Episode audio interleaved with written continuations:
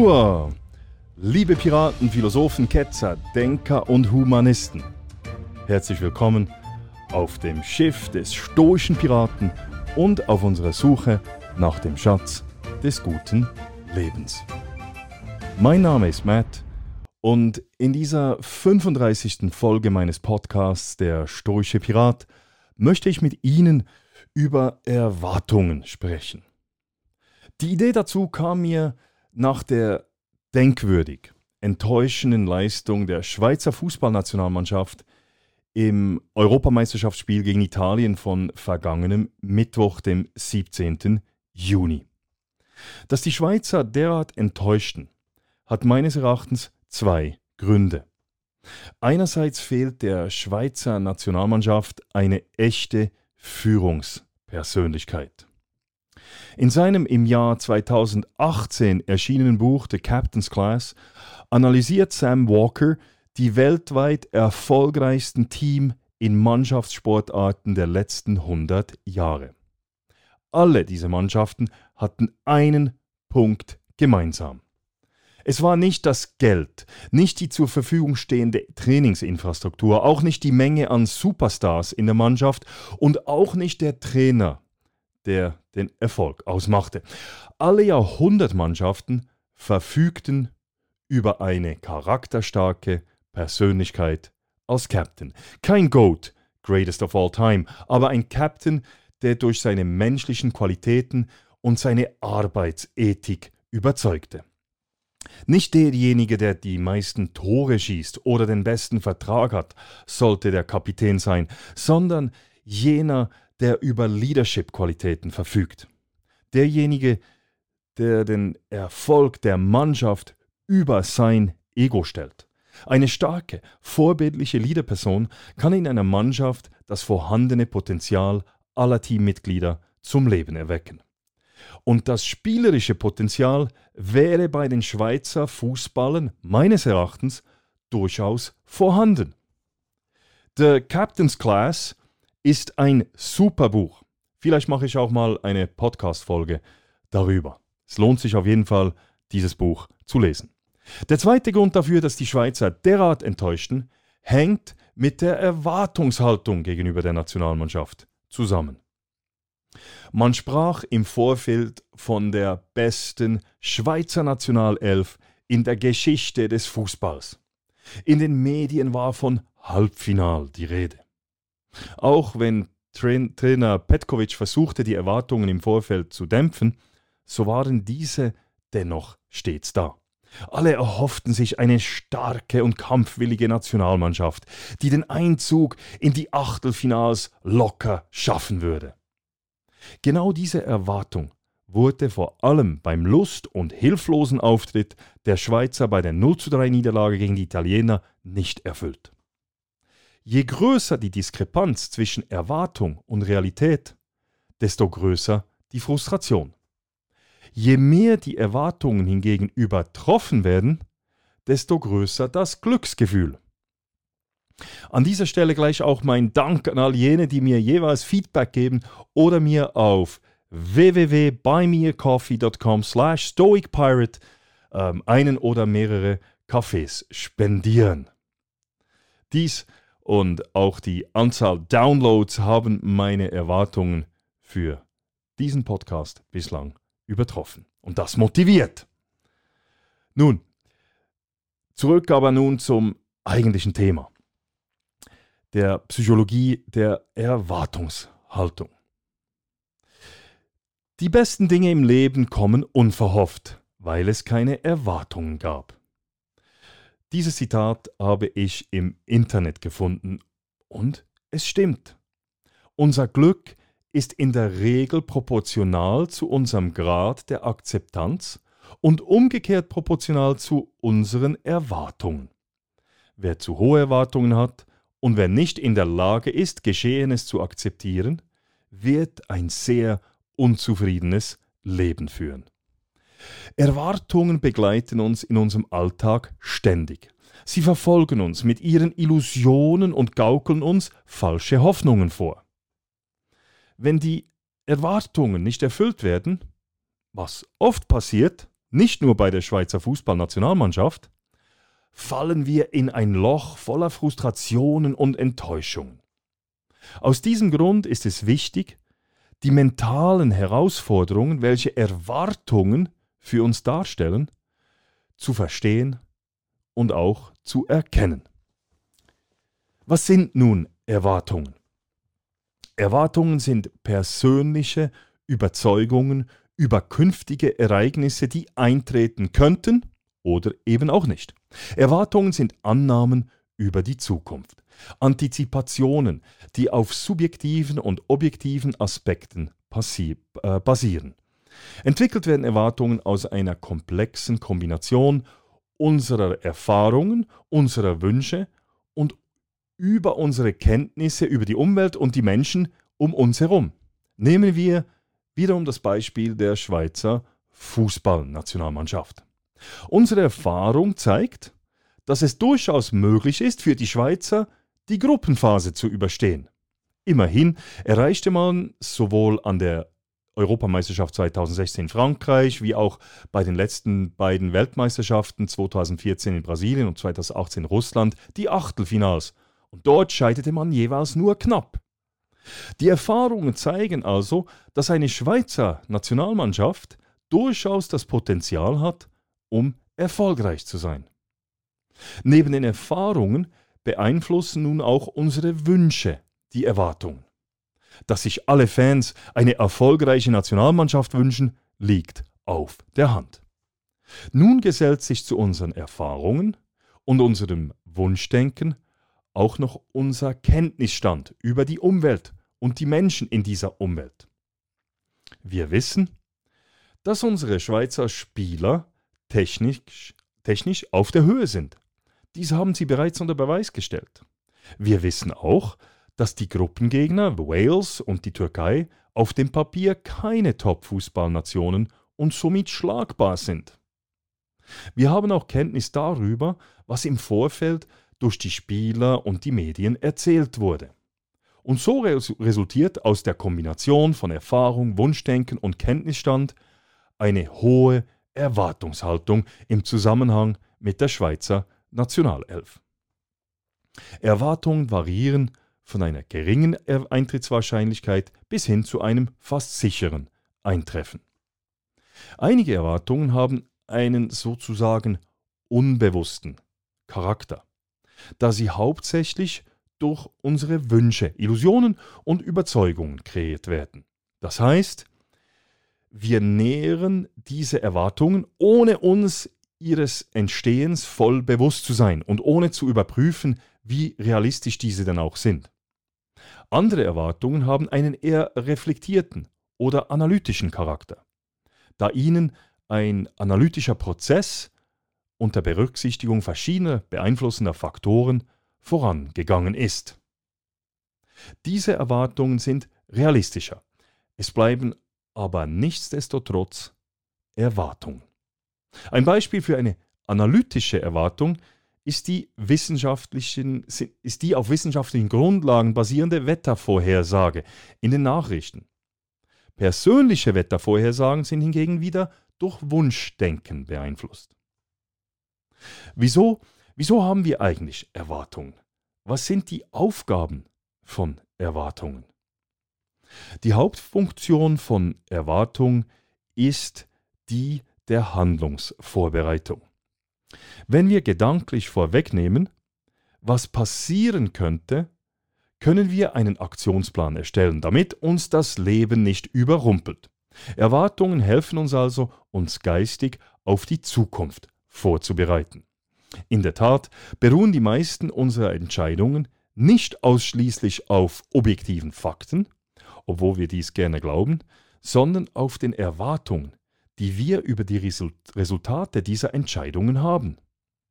Das bedeutet, dass jede Entscheidung in gewisser Weise ein Akt des Glaubens ist.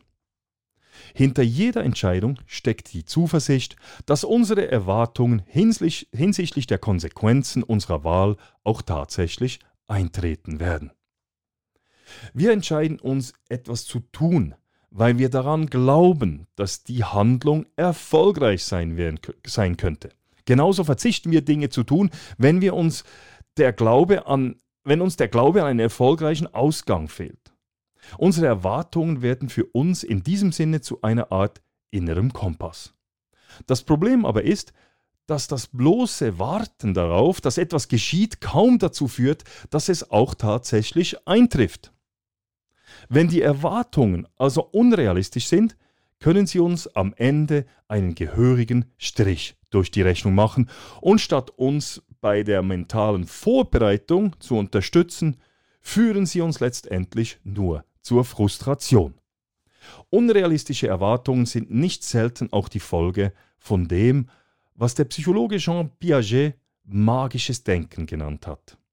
Jean Piaget wies darauf hin, dass kleine Kinder Schwierigkeiten haben zwischen der subjektiven Welt, die sie in ihrem Kopf erschaffen, und der äußeren objektiven Welt zu unterscheiden.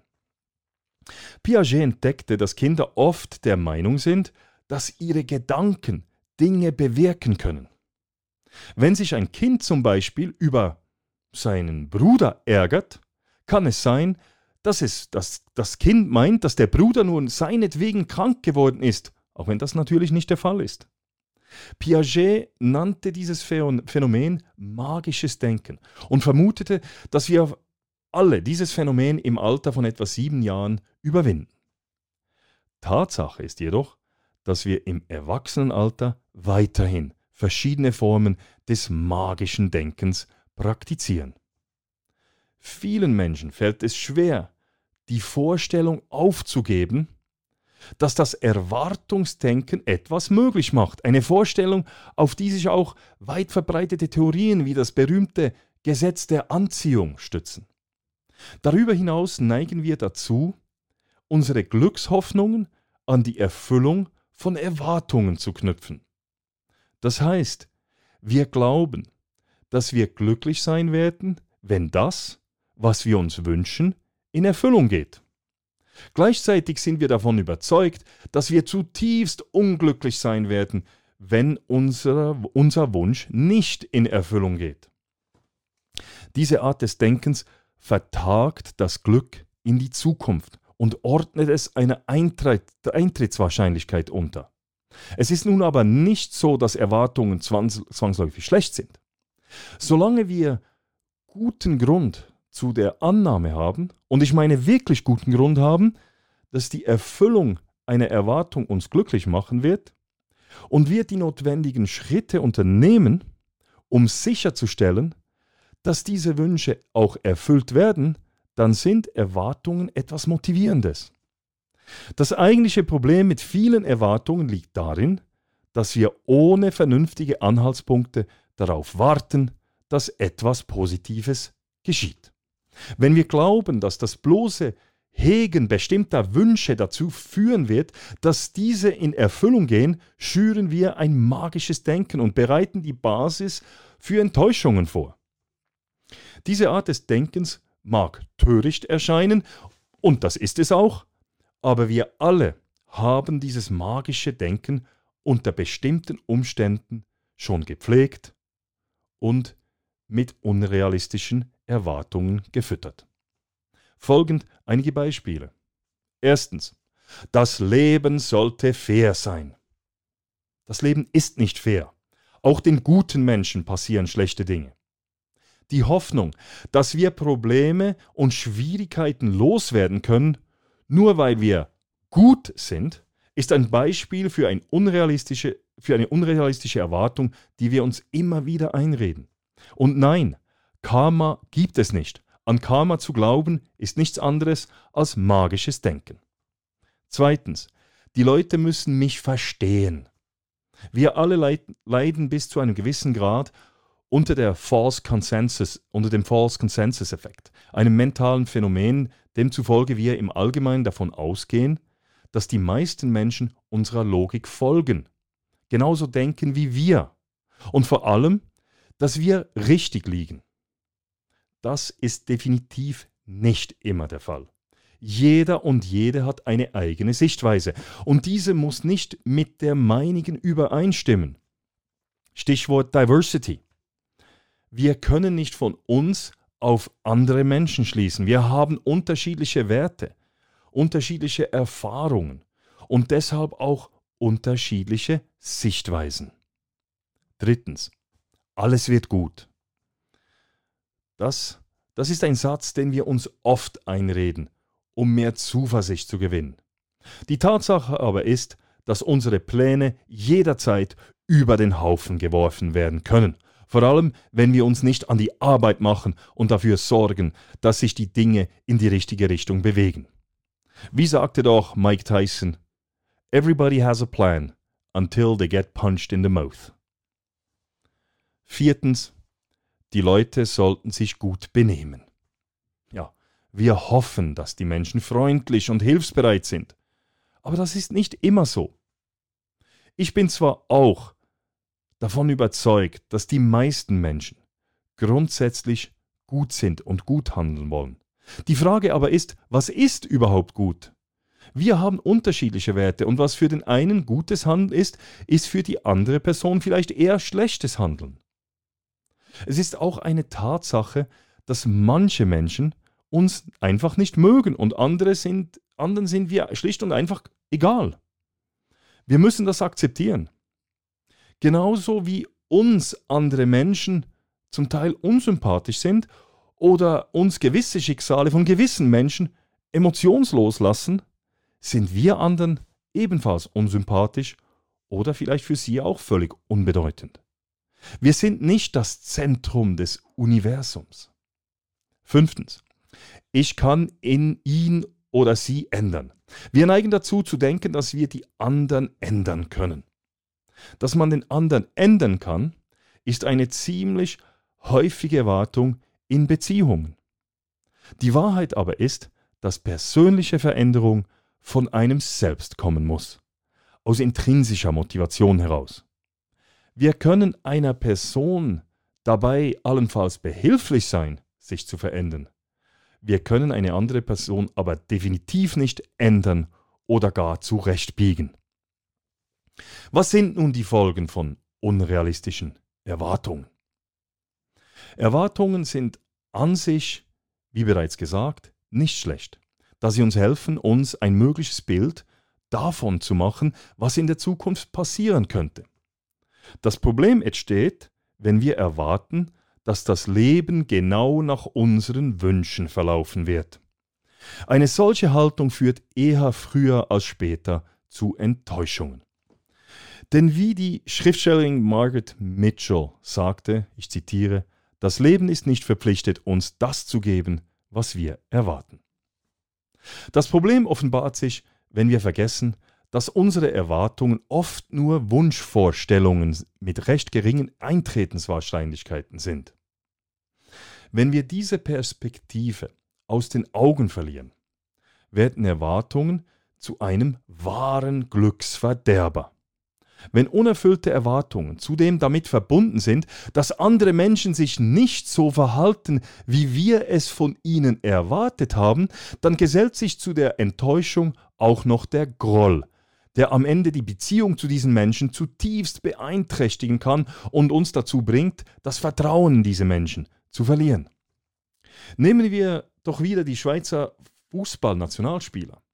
Wir erwarten von den Spielern Leidenschaft, Bescheidenheit und harte Arbeit und nicht eingeflogene Coiffeure, blondierte Haare, das zur Schaustellen von teuren Sportwagen und so weiter. Neben der Enttäuschung kommt nun auch noch der Groll gegen die Spieler hinzu wegen ihrem Verhalten, das im Zusammenhang mit der schlechten sportlichen Leistung nun als völlig deplatziert wahrgenommen wird. Von einer enttäuschenden Mannschaft erwartet man Demut und Bescheidenheit. Die Spieler wurden der Erwartungshaltung also, Erwartungshaltung also nicht nur auf, auf, sondern auch neben dem Spielfeld nicht gerecht. Das Problem ist, dass wir zum Teil eben auch unrealistische Erwartungen haben. Dies gilt auch im Zusammenhang mit der Schweizer Fußballnationalmannschaft. Erwartungen loszuwerden ist nicht so einfach. Die gute Nachricht ist, dass es nicht notwendig ist, sie aus unserer Gedankenwelt zu verbannen. Wir müssen jedoch lernen, zwischen realistischen und unrealistischen Erwartungen zu unterscheiden. Wie können wir dies, dies nun erreichen? Erstens, übernehmen Sie die Verantwortung für Ihre Entscheidungen. Erwartungen sind keine Fakten, sondern lediglich Möglichkeiten. Wenn wir diesen Unterschied verstehen, der nicht nur terminologisch ist, können wir die Verantwortung für unser Leben übernehmen. Das heißt, wenn Sie wollen, dass etwas passiert, müssen Sie eine proaktive Haltung einnehmen und die notwendigen Schritte zur Realisierung Ihres Wunsches unternehmen, anstatt einfach darauf zu warten, dass andere Ihre Wünsche erraten oder die Gesellschaft, der Staat, Gott oder wer auch immer dafür schaut, dass Ihre Wünsche in Erfüllung gehen. Wenn wir weniger warten und hoffen, dafür aber mehr handeln, können wir die Kontrolle über unser Schicksal zurückgewinnen, ohne dass wir uns durch die Umstände überfordert fühlen. Warum? Handeln bedeutet, dass wir an uns glauben, dass wir Vertrauen in unser Potenzial haben. Es bedeutet auch ein größeres Maß an Selbstkenntnis. Menschen, die nicht einfach nur da sitzen und darauf warten, dass andere ihre Erwartungen erfüllen, sondern für ihre Ziele kämpfen, nehmen in der Regel nicht die Rolle des Opfers oder Märtyrers ein, sondern übernehmen die Verantwortung dafür, dass sich die Dinge zum Guten wenden. Ein solches Verhalten stärkt das Selbstvertrauen und somit auch die Zufriedenheit. Zweitens, trennen Sie Ihre Wünsche von Ihren gesellschaftlichen Verpflichtungen. Die meiste Zeit agieren wir auf in einem Art Autopilot und übernehmen die Herdenmentalität. Das heißt, wir sind bemüht, unsere gesellschaftlichen Verpflichtungen zu erfüllen. Allerdings sind diese Verpflichtungen nichts anderes als die Erwartungen, die von anderen an uns gestellt werden, sei es von der Familie oder der Gesellschaft. Wir tun einfach, was die Gesellschaft von uns erwartet. Wir sind die Schafe in der Herde, die einfach nicht negativ auffallen wollen.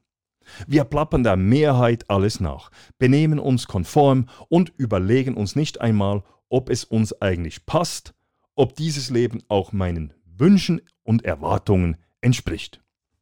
Wenn wir unsere gesellschaftlichen Verpflichtungen nicht erfüllen, fühlen wir uns schuldig. Wenn wir sie aber erfüllen, erwarten wir eine Art Belohnung. Und wenn diese dann nicht kommt, werden wir unzufrieden und sind enttäuscht. So oder so, wir verlieren immer, weil wir in einem permanenten, negativen, emotionalen Zustand versinken. Sich von solchen gesellschaftlichen Erwartungen zu befreien, bedeutet auch zu erkennen, dass wir definitiv nicht alle Erwartungen der anderen zu erfüllen haben. Dies ist ein befreiender Prozess, durch den man mit seinen wahren Wünschen und Leidenschaften auf Tuchfühlung geht. Schlussendlich sind genau diese beiden Dinge, die persönlichen Wünsche und die eigenen Leidenschaften, die beiden grundlegenden Zutaten, um sein volles Potenzial auszuschöpfen und das zu erreichen, was man sich im Leben vorgenommen hat. Drittens, die Gegenwart mehr genießen. Geh nicht über die Brücke, bevor du sie erreicht hast, rät ein englisches Sprichwort. Wir müssen erkennen, dass Erwartungen geprägt sind von Erinnerungsfetzen aus der Vergangenheit, die uns zur Vorhersage dienen, und von Wünschen für die Zukunft, die oftmals nicht einmal im Ansatz die Realität der Gegenwart berücksichtigen.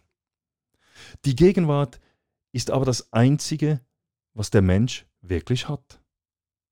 Viel zu viele Menschen hoffen auf die Erfüllung ihrer Wünsche in der Zukunft. Das Problem aber ist, dass es die Zukunft nur in unserer Vorstellung gibt. Erwartungen ohne entsprechende Handlungen lassen uns in die Fallgrube der Zukunft tappen. Wer nur Erwartungen und Wünsche hegt, ohne entsprechend zu handeln, nimmt die Rolle des passiven Zuschauers ein. Statt mitten im Leben zu stehen, schaut man den anderen von der Seitenlinie aus zu und kritisiert vielleicht noch. Statt selber zu agieren, entgleitet dieser Person die Gegenwart. Solche Menschen sind verbittert und frustriert. Ein weiteres Problem ist, dass wir es verpassen, die Welt in ihrer Ganzheit zu erfassen, wenn wir uns nur noch auf einige spezifische persönliche Erwartungen, auf spezifische Wünsche fokussieren. Wenn wir auf etwas warten, verpassen wir möglicherweise andere großartige Gelegenheiten, so als stünden wir auf dem Bahnsteig eines Bahnhofs und warteten auf einen Zug, der nie eintrifft, und in der Zwischenzeit lassen wir die anderen Züge wegfahren.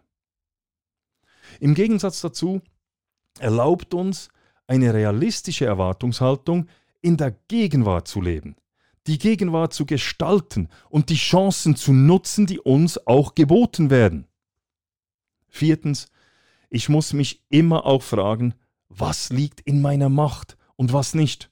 Was kann ich beeinflussen und was nicht? Wieso bin ich derart enttäuscht, wenn die Schweizer Fußballnationalmannschaft verliert? Das muss ich mich fragen. Persönlich konnte ich weder zum Erfolg der Mannschaft etwas beitragen, noch trägt, äh, kann ich irgendetwas zum, trage ich irgendeine Mitschuld beim Misserfolg. Ich genieße die emotionalen Momente des Sports ebenfalls und ich bin davon überzeugt, dass diese Momente im Stadion oder vor dem Fernseher für die Gesellschaft und die Menschen von größter Bedeutung sind. Sich deshalb aber krank zu machen, ist definitiv falsch, weil wir können es nicht beeinflussen. Wie kann man nun Erwartungen regulieren? Erstens, kontrollieren Sie den Geist der Erwartung. Im Buddhismus wird auf den Geist der Erwartung Bezug genommen, um diejenigen Menschen zu bezeichnen, die etwas erwarten, sich aber nicht an die Arbeit machen, um dies zu erreichen. Von diesem Standpunkt aus betrachtet sind Erwartungen nutzlos. In der Tat sind sie sogar kontraproduktiv, denn wenn diese Erwartungen nicht erfüllt werden, erzeugen sie nur Schmerz und Leid, Verdruss und Kummer. Die Lösung? Wir müssen den Geist der Erwartung kontrollieren. Das können wir, indem wir uns der Ungewissheit und dem Fluss des Lebens öffnen und so die Gegebenheiten der Gegenwart durchleben, akzeptieren und sogar umarmen, ohne ein bestimmtes Ergebnis zu erwarten. Es gilt, die Chancen zu nutzen, die uns das Leben bietet und sich nicht nur auf einen Fixpunkt zu konzentrieren. Zweitens unterscheiden Sie realistische Erwartungen von unrealistischen.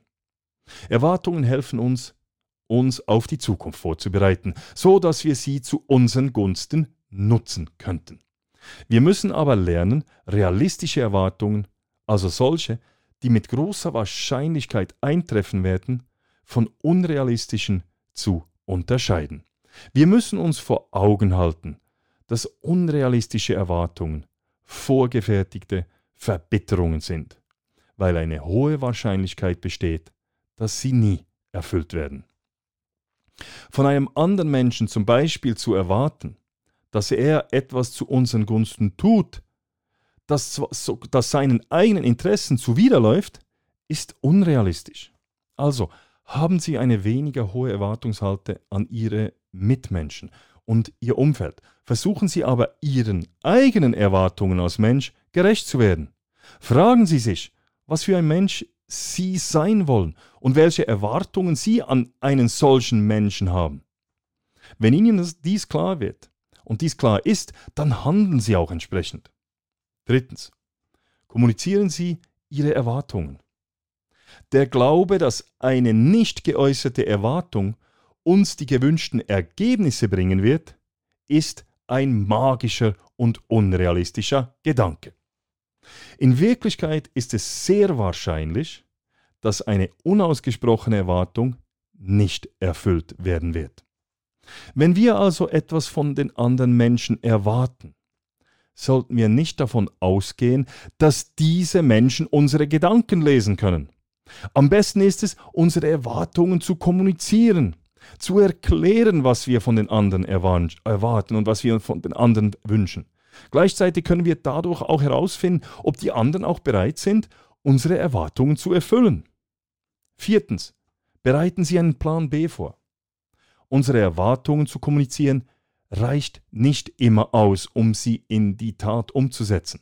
das Erreichen unserer Absichten wird von einer Menge Faktoren beeinflusst, die sich unserer Kontrolle entziehen, und daher empfiehlt es sich, auch noch einen Plan B zu haben. Wie der amerikanische Autor Dennis Waitley sagte, hoffe auf das Beste, plane für das Schlimmste und bereite dich darauf vor, überrascht zu werden. Das ist die richtige Einstellung. So, that's it. Ich hoffe, ich konnte Sie ein wenig zum Nachdenken anregen und etwas inspirieren.